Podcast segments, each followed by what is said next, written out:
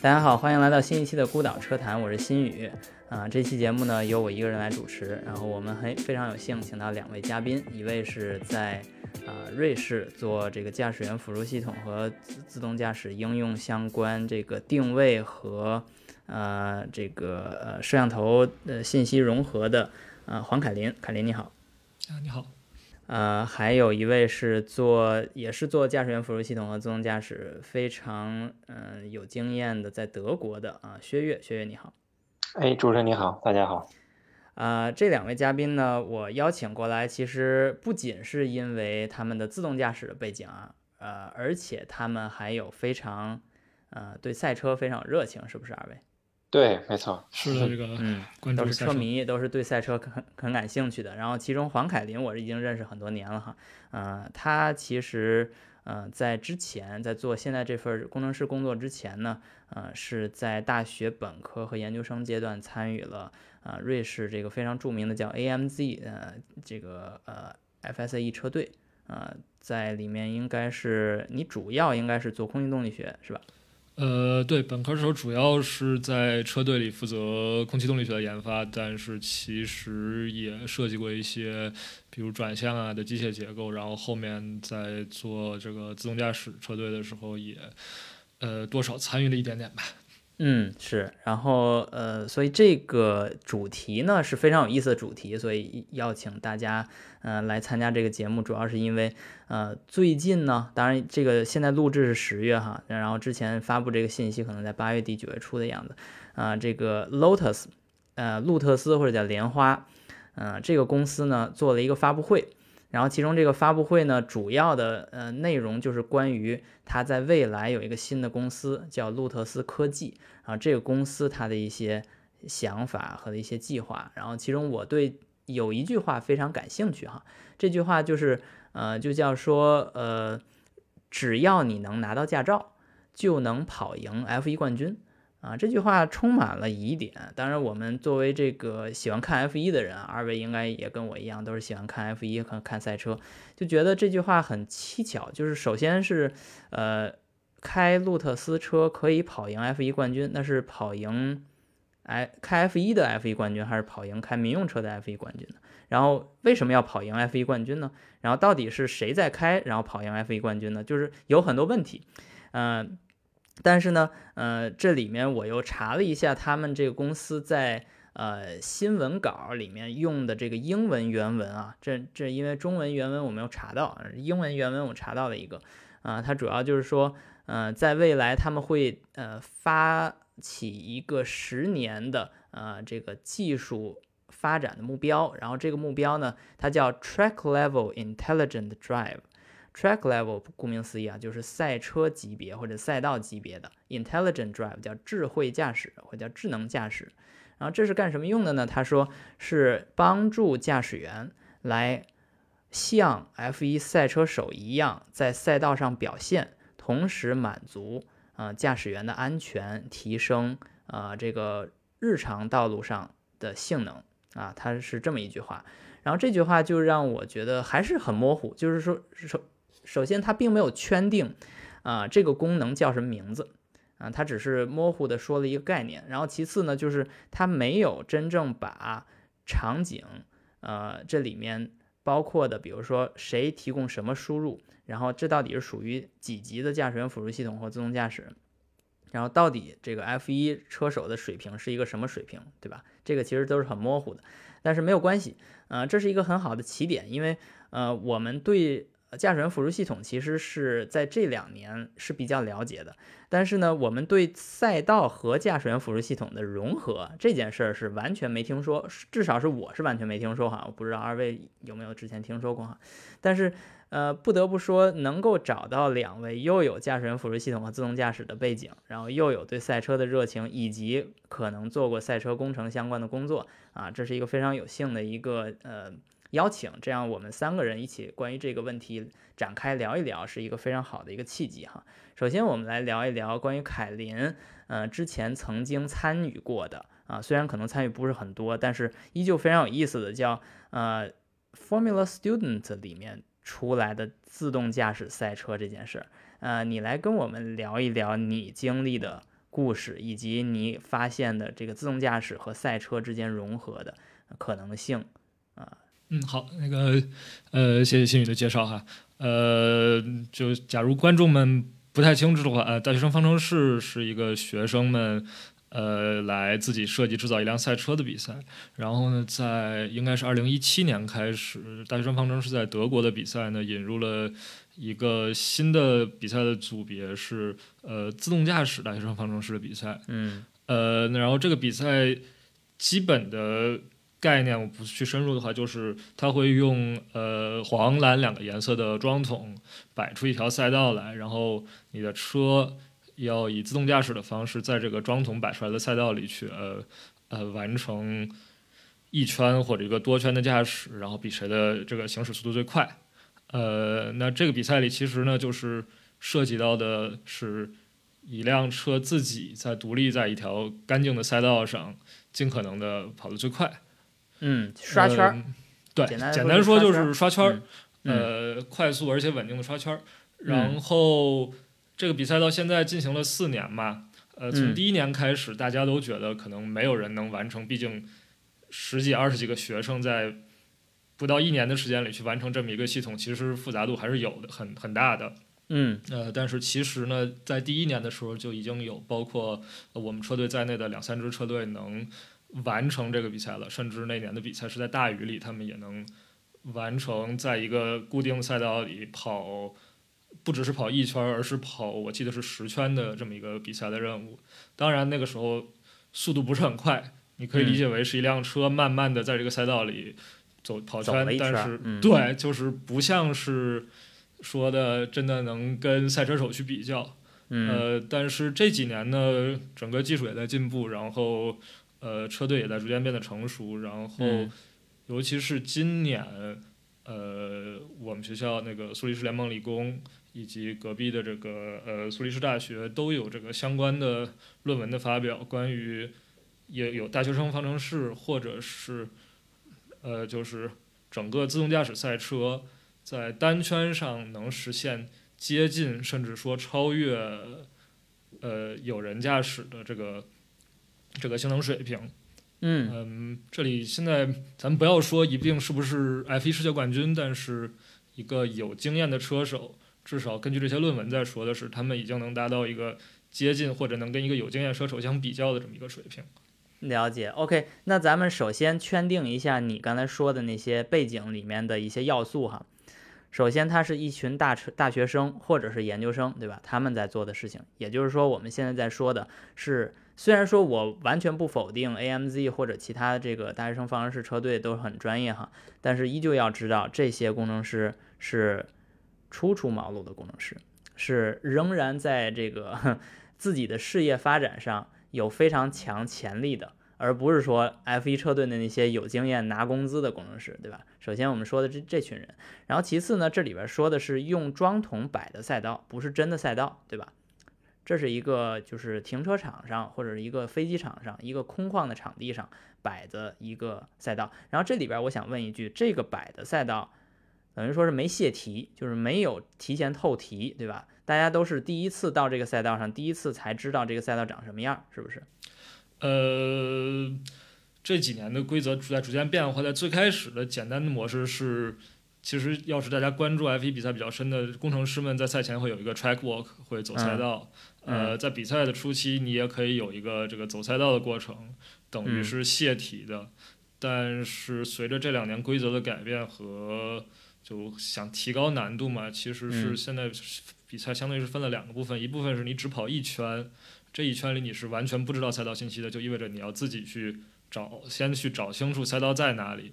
呃，另一部分是你去跑一个多圈，去 push 你最快的这个圈速，但是呃不是最快圈，其实是总圈速，但是这个时候你已经有了呃初步的这个赛道的信息，所以其实是呃两个不同的任务。OK，两个任务，两个阶段，就是各自有有一半的权重，是吧？对，但是实际上至少有一部分的评判是要求你要在完全不知道这个赛道是什么样子的情况下去去找到这个赛道，并且完成这个这个比赛。OK，非常好，这是呃从凯林的角度哈，就是我们能看到一群还没有真正进入产业界的工程师就已经可以完成，一个是。呃，找一个不认识的赛道去认识赛道的过程，然后另一个就是认识赛道之后要跑很快的一个过程，就这两点其实都可以做到，这这这是非常了不起的一件事，而且尤其你要考虑二零一七年之前，其实对于汽车界来说都没有那么多这种所谓叫呃这个自动驾驶呃可可见的自动驾驶，我们街上能看到的自动驾驶这样的案例出现。所以，其实对于一个一群完全没有这种背景的呃这个呃大学生工程师来说，或者说工程系工程系的大学生来说，嗯，能够在四年之内，呃，完成这样的这个技术突破，其实是非常了不起的一件事。然后从薛岳的角度呢，薛岳之前其实在这个现在在的这个德国公司，其实也工作了很多年，然后也几乎是眼见着这家公司啊从驾驶员辅助逐渐过渡到自动驾驶，是不是？对对对，嗯，我是呃一零年来的德国，然后之后呃实习毕设也是在这家公司，然后之后呃一家主机厂，啊，然后就是在这里留下来，然后开始的时候一五年就是开始呃第一份工作嘛，然后就是接触到项目就是做辅助驾驶，然后一直是到现在做现在是在做这个 L 三级的自动驾驶，嗯，对，所以说我对这块儿还是。它这个整个的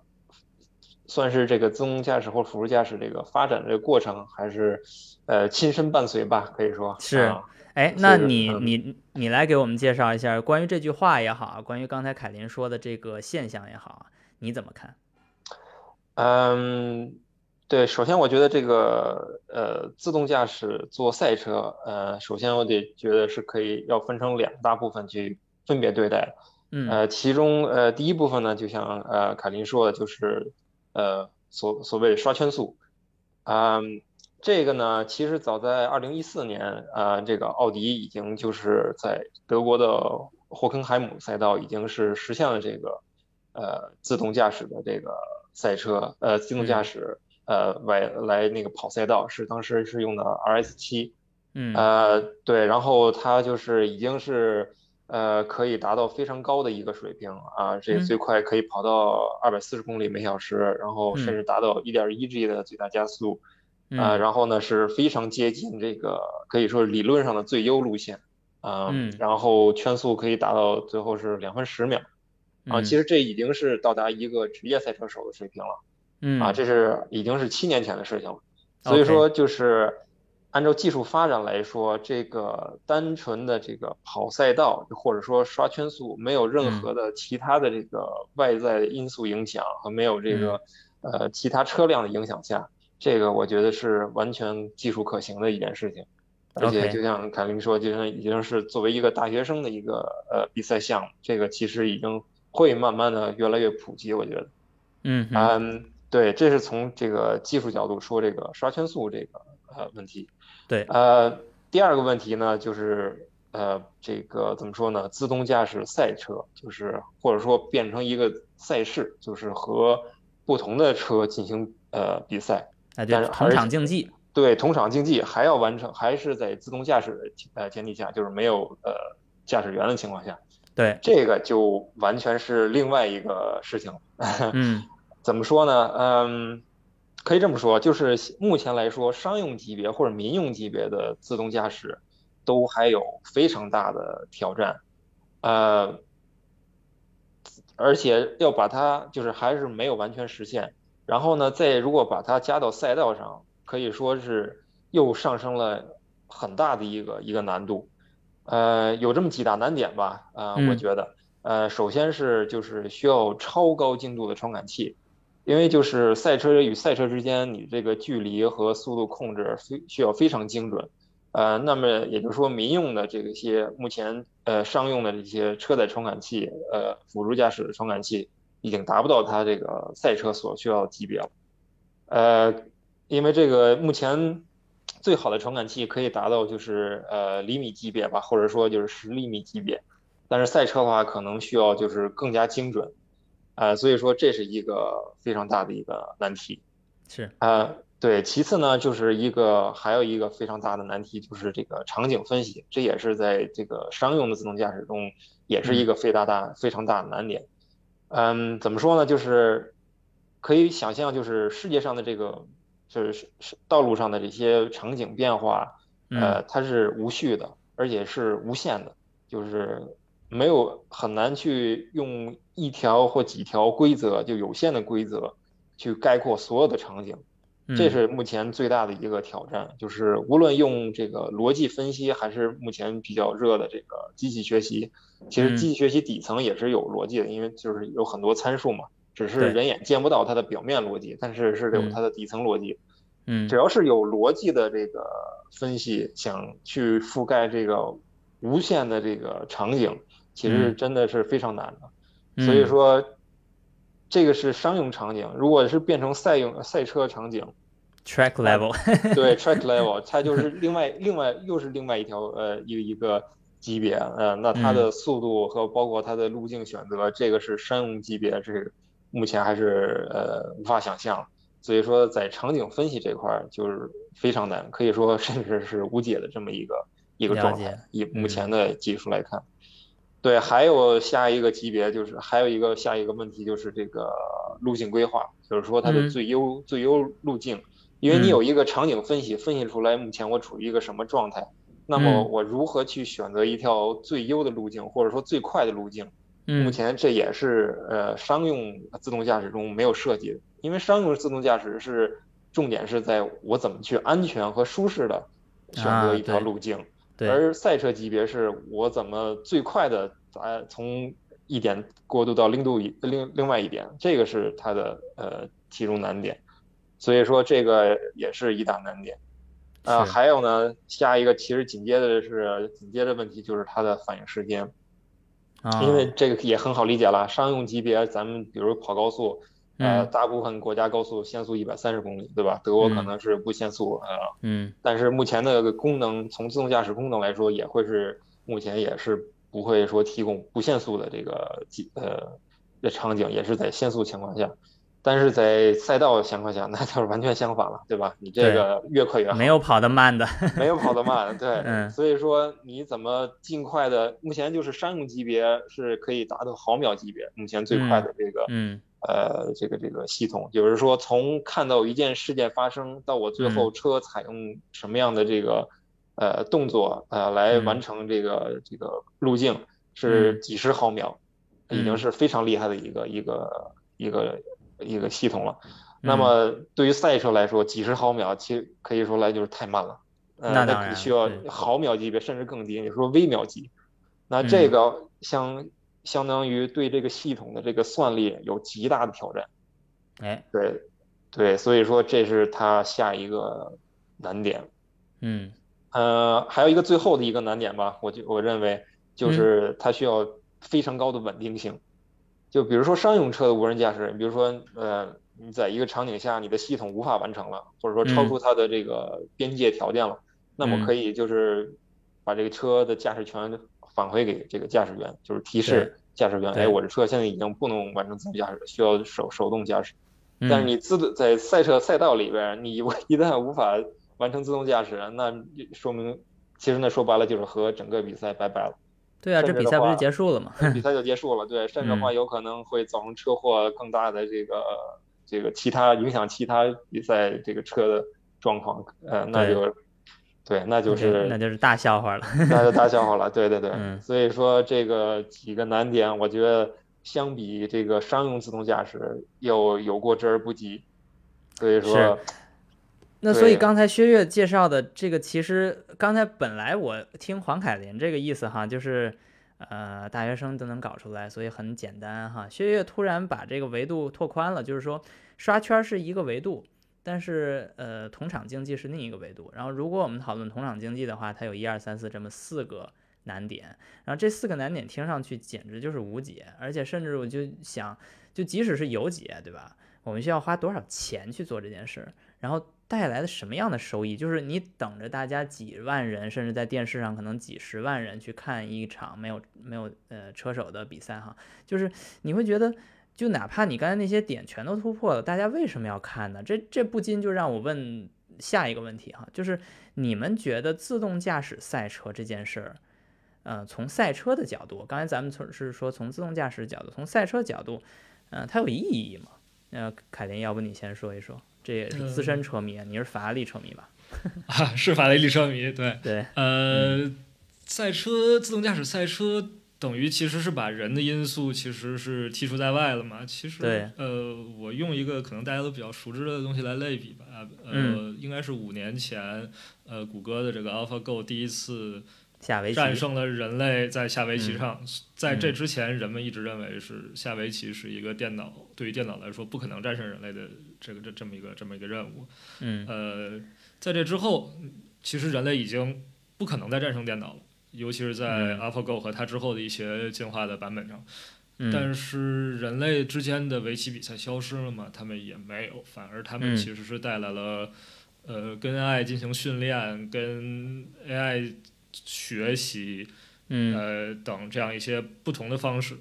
呃，所以其实我觉得把同样的道理也可以用在自动驾驶赛车上。呃。假设自动驾驶赛车完成了，甚至假假设说我们在某一年实现了自动驾驶的赛车，包括呃赛道上轮对轮的比赛也是赛自动驾驶也能做的比人类好了，呃，那么反过来人类当然也可以向自动驾驶赛车去学习，我们可以有自动驾驶赛车跟自动驾驶赛车的比赛，然后人类也可以在这中去学习自动驾驶赛车在某些环境中的处理，这些都是相当于是。在一瞬间的反应，人类有些是本能的反应，这有时候是对的，有时候是错的。呃，赛车，假如你真的达到了那个水平，它的算力和它的对周围的环境的感知呢，应该是超过人类本身的能力的。所以其实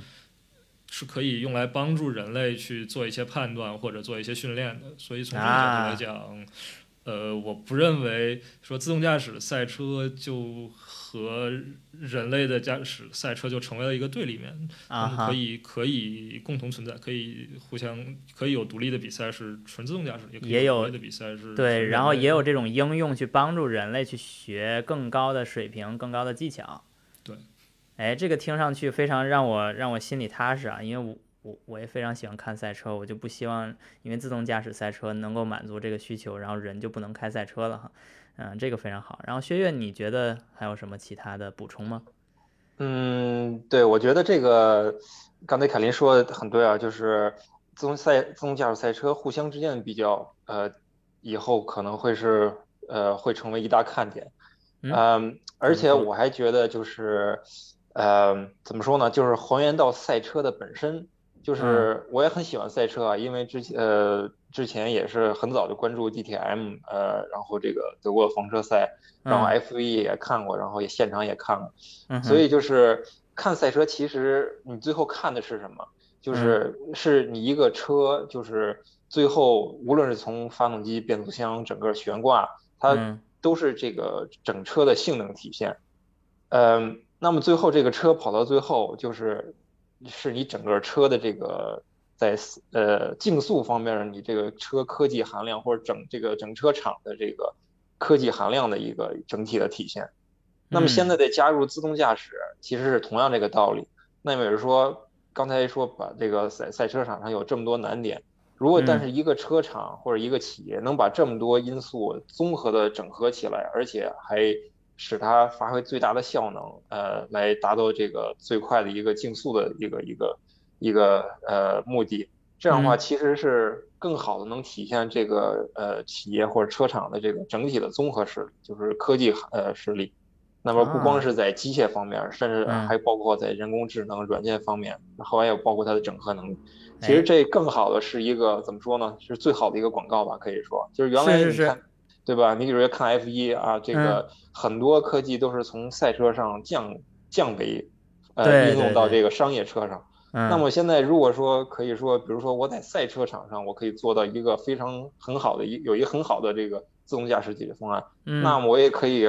可以说就是把它应用到这个商业场景，或者说借用到商业场景的话，我觉得它肯定也会是一个非常不错的一个。企业，或者说一个有那么很好的一个解决方案。哎，听听完你这个，我反而又建立了一种新的连接哈，就是咱们在座虽然咱们三个人都跟自动驾驶驾驶员辅助相关哈，但是咱们没有把这个工作跟赛车。结合起来，甚至在很大程度上是矛盾的。就是你在这个部门，人公司根本不让你去做赛车部门的事儿哈。然后我就期待着有一天我领导跟我说：“哎，其实你知道吗？我们现在这项目要做赛车了。”然后我就特别开心。我听你这个观点之后，我觉得挺有意思啊。然后这就这就把这个赛车的本质给挖出来了哈。就是赛车到底是什么？以我对赛车历史理的理解哈，就是一百多年前汽车发明之后。很快的，在英国呀、德国呀，就掀起了很多这种长途、长距离的这种比赛。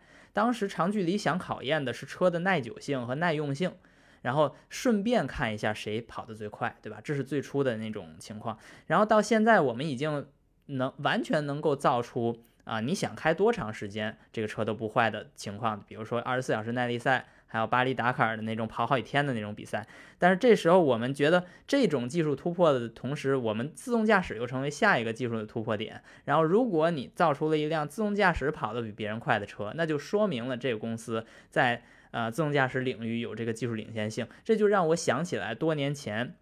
蔚来汽车去用 EP 九去刷那个。呃，圈速去刷纽博格林啊，去刷其他的圈速，这个其实就让我们当时就是眼前一亮，就是说中国企业居然也可以去刷纽博格林啊，去刷什么上赛道这些圈速。那其实现在如果再把这个维度提高，就不仅仅是你这辆车可以去刷纽博格林，而且是没有驾驶员情况下刷纽博格林，那就又成了一个新的榜单哈。这个这个其实为。未来是很期待，哪怕就刚才说这个薛岳不有两个维度吗？一个是刷圈的那个自动驾驶，一个是车跟车这种同场竞技自动驾驶。哪怕我们实现不了第二个。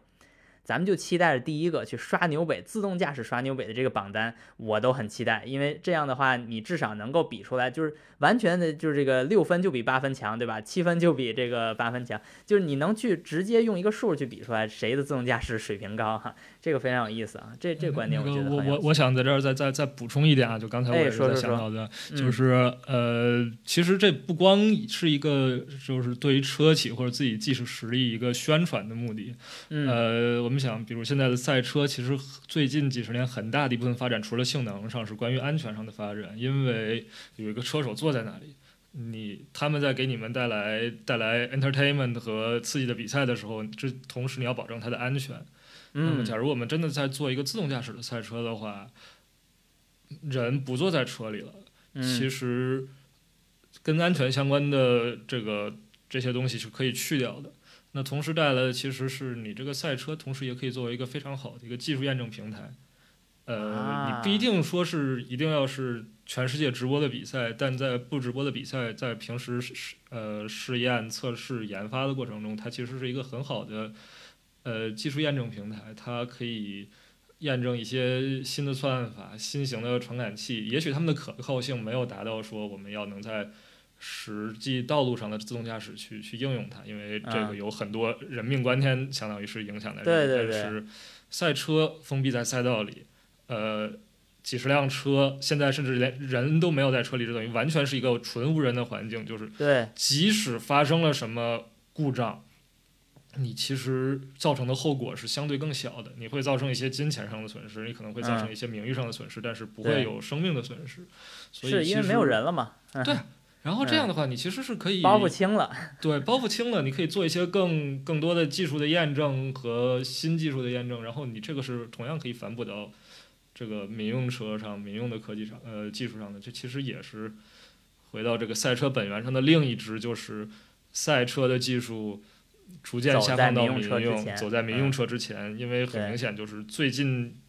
最近几十年，其实一个状况就是，你看看现在的 F 一和现在的民用车，他们的差距跟五十年前比，那是越来越大的。相关的技术可能是越来越小的。对对对，相关性变低了。如果这时候我们把握这个时这个时代的脉搏，哈，做一些跟民用车相关的，然后又提前把一些自动驾驶的技术放在那上面去应用，然后验证平台，哎，这个观点又又是又又把这个赛车的另一个面儿啊给展现出来，这个也非常有意思。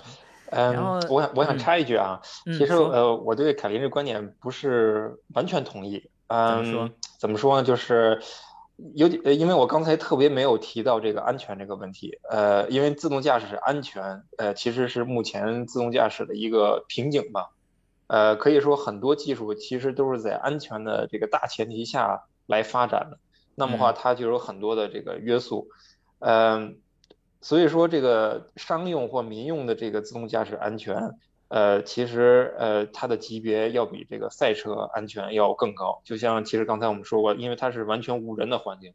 嗯，那么它其实可以就把很多因素就忽略掉了。但是在真正的这个民用或商用的这个呃自动驾驶上面，你不仅要考虑车内驾驶员的这个或者乘客的安全，你还要考虑这个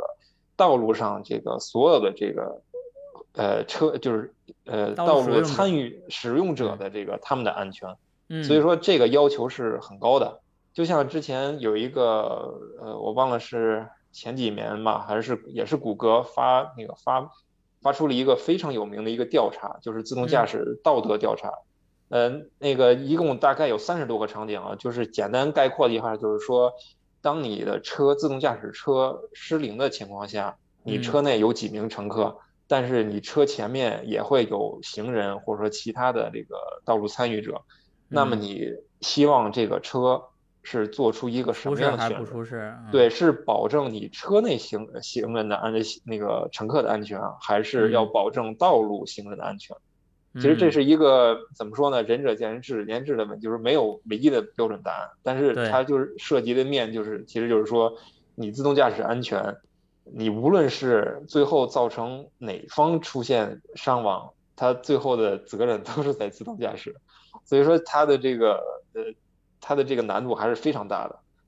嗯，所以说就是我想刚才也是想说，就是呃，赛车的这个其他技术，我觉得都可以很好的呃借用或引用到民用车上，但是唯独这个呃安全方面，其实是还是有很大区别的。哎哎，抱歉，我我觉得那我们这这里其实没有矛盾哈，那个我想说的就是因为你。安全的级别降低了，所以你可以验证试验一些更新的可靠性可能还没有到达这个成熟程度的技术放在自动驾驶赛车上，这个不一定跟安全相关。比如说一个呃，随便举个例子，比如一个新型的可能精度和呃响应速度更高的激光雷达或者什么传感器，但是它可能成本没有下来，同时它的可靠性还没有到一个。呃，在民用自动驾驶上能用的程度，但这些东西你都可以先放在赛车上去应用，去去成熟。呃，这个我觉得我们我们观点其实也不不是矛盾，其实对我我我听上去其实不是矛盾，只是说你怎么看这个赛车的地位，就是赛车里面如果你承担了更多的安全的包袱，也就是说，刚才薛岳可能担心的是这个，就是他虽然。不考虑在赛车界不考虑安全，就就尤其是那个没有车手的情况下啊，不考虑安全，但是可能他会映射一些车企的包袱，然后如果一看哪个车撞了，可能他会，但是其实这这里边就已经把赛车的另一面已经展现出来了，就是咱们刚才说的赛车几个特点哈，但其中我们现在也看到，就是赛车这么多年，比如说看 F 一，就是 F 一或 DTM。你最不关心的大概就是它的排放或者它的油耗跟你这个法拉利民用车或者其他这个比如说雷诺这民用车之间的关联，对吧？就是大家也知道，就是他跑赛车跑这么快的，当然耗油多了，对吧？就是这个也没有没有真的按照这个去考虑。但是确实，那薛岳刚才提出了一个比较呃核心的，就是说，呃，真正在民用车上用到的技术的时候，它由于安全考虑非常多，所以你真的没法去等效去类比那个。呃，赛车的那个安全性或者赛车那可靠性，所以这这这这件事儿，我觉得呃，参与过赛车或者了解赛车的人，基本上也都很很很好理解，而且我们也相信，在未来如果有自动驾驶赛车这个领域的赛车的话，那应该也不会有这么多人去误解，呃，去做赛车的公司就是就这样对待他们赛车，就跟他们对待他们的这种这个人类乘客一样，我觉得这个应该应该没有什么矛盾，OK。然后刚才我们聊完了这个开发的目的，这个自动驾驶赛车开发的目的，还有这个技术上的挑战。然后我们最后再来聊一聊关于 Lotus 这句话哈，这句话很有意思。就是首先我看到这句话的时候啊，我刚才其实也多少透露了这样我自己的这个观点哈，就是感觉这句话疑点很多。嗯，而且作为我那么一个喜欢赛车，甚至我很喜欢 Lotus 和 Lotus 精神的一个人哈，我觉得他们去宣传这个东西。不是很符合我心目中对 Lotus 的定义，因为我心目中的 Lotus，首先我开过不多的 Lotus 啊，我只开过一款 Lotus，啊、叫这个 Lotus 嗯 Evora，是那个去年的时候开过一个叫 GT 四幺零的一个版本，然后我当时的感觉就是我很喜欢这辆车，主要是因为它延续了我对 Lotus 一贯的这种呃造车理念的一个想法，就是轻量化。动力呢，呃可以，但是不是它的主要的亮点，主要是因为它轻，然后还有一定的操控，然后而且是手动挡，那个车是手动挡，所以呃操控起来无论是换挡还是转向，嗯、还是提速，呃我都非常喜欢那辆车，然后我相信。嗯，Elise 和 Exige 这样的车其实也都延续了这样的理念。然后其实我还开了一个 K-tron，其实 K-tron 就是以前 Lotus 七的那个车，但是那个车我可能不太喜欢，是因为那个车实在太简陋了，就噪音非常大，然后还非常颠，然后那个座位的调节的那个长度也不是很长，所以就是太个子太高或者个子太矮的人都不太适合开。然后我个子不太高，所以我开那个车就有点费劲儿。伸伸脚踩离合就有点费劲儿，但是不管那个的话，就是说，Lotus 在我心目中是一个绝对的赛车的一个民用车版本的化身哈，就是它来自赛道啊，然后对赛车非常的呃了解，然后在这个 F1 的经历中，在 F1 从这个五十年代一直到七十年代甚至八十年代都有非常不错的表现，甚至在很大程度上影响了 F1 呃这个发展的历程。然后现在他去宣传给他的民用车上那么一套这个所谓叫 Intelligent Drive 的一套系统，嗯，这个我自己不是很感兴趣。然后此外他还说出了这么多这个疑点很多的一些话哈，就比如说，啊、为什么要跟 F1 竞争？然后跟 F1 什么竞争？是是 F1 车手在旁边开，还是 F1 车手开民用车，还是开了一辆 F1 赛车，然后去刷不同的圈速？这个就是这句话给我 感觉就是非常的不正常。然后凯林，你怎么你怎么看这个问题？呃，既然咱们说到了呃 Lotus，又说到了 F 一，那我觉得就这两个名字摆在我面前，第一个反应就是 Lotus 莲花本身对于我来说，F 一是他们是一个技术的先驱者的身份存在的。那嗯现在呃，洛莲花 F 一不存在了，但是当年最、最著名的那季莲花七十九，当年是第一台真正把空气动力学和地面效应嗯给真正利用起来的这么一辆车。嗯莲花在我心中一直是莲花的赛车，至少在我心中一直是以这样一个身份去存在。它是技术的先驱，对，那么呃，现在他说他可以开的跟 F 一世界冠军一样快，感觉这句话就是一个纯纯纯粹为了为了宣传这么说出来的嘛。嗯然后就感觉有点奇怪，因为对于我来说，我相对对你来说，这个公司是一个怎么解释呢？就是一个他是做技术的公司，呃，然后另一方面，我觉得跟你观点很像哈，就是莲花本身它的民用车给大家的印象应该是轻量化、注重驾驶感受的这么一台这么一台有趣的车，接近赛车的小车，这也是他们嗯。从跟 F 一能跟他们 F 一能挂上钩的呃原因之一，就是他们是以轻量化，以尽可能的呃舍掉不必要的重量和设备，去给你带来一个最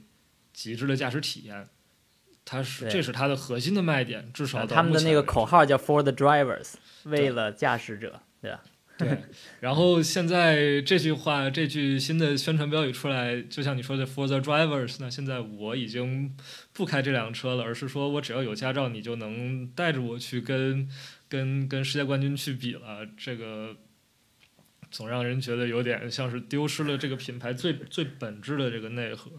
呃，嗯尤其是像他们也说了，他们以后要彻底的转型电动化，应该还是要有电动化。电动化的，大家电动化的第一步就是造一辆电动化的 SUV，那等于就是跟轻量化、跟这个至少纯粹莲花的这个驾驶轻量化的驾驶感受关系是不大的。等于他们是跟这个品牌本身做了一个切割，可是跟跟他们以前的品牌，那但是你要是真的把这个切割做出来了，做一个纯电动化、智能化的莲花。那我为什么要选择你，而不是选择一个在这在在在这两个方向上有有有着更多时间研发的其他的车企呢，比如说呃德系的大众大众和大众旗下的一些品牌，比如说呃特斯拉，比如说他们在这上面已经打出了自己的品牌，有了自己的经验了，那你一个莲花在这里是一个什么地位？新队，你是相当于在这条赛道上，你是一个新的牌子，我你凭什么来跟他们竞争？而抛弃了你自己本身的这么一个优势，所以，呃，怎么说呢？整体上挺失望的，尤其是本身在整个这个电动化和智能化这个浪潮之下，其实愿意去研发和生产这些呃更传统、更纯粹的跑车的车企是越来越少的。那现在感觉就是我们又少了一个。呃，很有历史的品牌去做这件事情，嗯，是非常遗憾的一件事啊。薛岳怎么说？嗯，我觉得其实观点就是单独对于这个这个他这这个这个标语这句话，其实我觉得他的这个宣传的目的可能也是或者说噱头吧，更更多一些。但其实，呃，我想的就是。呃，无论它这个技术是怎么更新迭代，其实我觉得都离不开一个核心，就是体验。就是其实我的一个一直一个观点，就是任何的科技的迭代呃创新，其实它的很大的一个原动力都是来自于人的体验。就是可以打个比方，就比如说原来的这个手动挡的车，然后后来有科技进步到自动挡，那为什么还是有这个自动挡？呃，还是有这个手动挡这个存在呢？其实就是它是为了来带来真正的一个或者更好的一个驾驶的感受，就是真正的去开这辆车，那么就是需要有这个不同的这个手动呃手动的换挡，去真正的体验这个这个离合之间的这个磨合，然后什么是最好的一个时机，对吧？这个是其实是人的一个体验，这个是无法被替代的。换到自动驾驶也一样，嗯，就是它其实是给。人带来一种新的体验，就是说可以说是它的目标是一种更安全，或者说更智能，或者说这个，呃，一种完全不同的一种体验。那么其实可以，比如说一个可以想象的一个商业落地场景，就是说这个车平时可以作为一台呃正常的这个，呃，无论是轻量化、注重操控也好，一台这个就是呃。民用车，那么其实我可以给它外加一个功能，就是我可以这辆车下了赛道之后有一个智能功能，我激活它，就是它可以自动完成这个赛道的一个自动驾驶。哎，这样的话，其实我可以，比如说我开着我这台莲花，就是平时在大街上开，就是作为一个家用车，然后一旦下了赛道，哎，我可以激活这个功能，哎，然后我去体验一下这个作为一个或者说一个职业赛车手。开我这台车能开到一个什么样的一个水平？哎，这是我觉得可以，呃，往这方面呃可以想，可以想一些不同的体验来这个，呃，这样的话吸引一些呃特殊的这个或者不同的这个呃受众。哎，这样的话是其实我觉得是一个可行的一个方案。嗯，那就是说从积极的角度讲啊，薛岳，我觉得看这个问题可能是从积极的。角度讲，就是虽然他可能确实没让驾驶者开，就是 for the driver 这句话肯定是不成立的，但是他可以让一个汽车拥有者，一个呃在赛道上不经常把车推到极限的人，去至少看一下，就是至少了解一下这辆车开起来到极限，嗯，推赛道是一种什么状态。也就是说，咱们讽刺一点说，这个 for the drivers 这句话就可以变成 for the passengers。就是让乘客啊来体验啊，这是可以的，或者说 for the drive，就是让驾驶这件事儿可以在 Lotus 身上体现。我觉得这是薛岳想表达的一个一个观点哈。对，就是一个不一样的一个驾驶体验。对，对我觉得这件事儿，咱姑且不说它呃有多大的困难去实现哈，但是至少它现在这么宣传，就说明在。自动驾驶和电动化的这个浪潮中，就像凯林说的，呃，一辆有趣的车还能怎么以以怎样的形式存在？这件事其实是所有人都在思考的问题，而且这到目前为止我们没有看到标准答案。也就是说，Lotus 敢于去尝试去想这件事儿，那其实也是也给了我们一种选择吧，就是给了一个选项。虽然我们可能还是想看到它继续出像 Elise 这样的车，但是法规也好啊，可能现代的这种新生，呃，新新兴这个消费者可能也不是非常感冒哈，嗯，他不得不就向那个旧时代挥别。那所以这可能就是未来。所以，呃，无论从消极的角度还是从积极的角度，这是 Lotus 在做的一个决定，也是可能我们会。接连看到不同其他的品牌也会逐渐走向的一个方向吧。OK，呃，非常感谢二位哈，从赛车、从自动驾驶的角度都给我们 聊了一下关于这个 Lotus 这句话，这个有驾照的人就可以跟 F1 车手开的一样快啊，聊的这这句非常无脑的话，但它背后有带来的给我们带来一些启发、一些启示啊，这都非常有意思。然后呃，感谢二位参加我们的节目。然后也感谢所有的观众，呃，关注我们的这个节目。然后，呃，我们下期节目再见。好，谢谢大家，谢谢主持人，谢谢谢谢新宇的邀请，谢谢大家。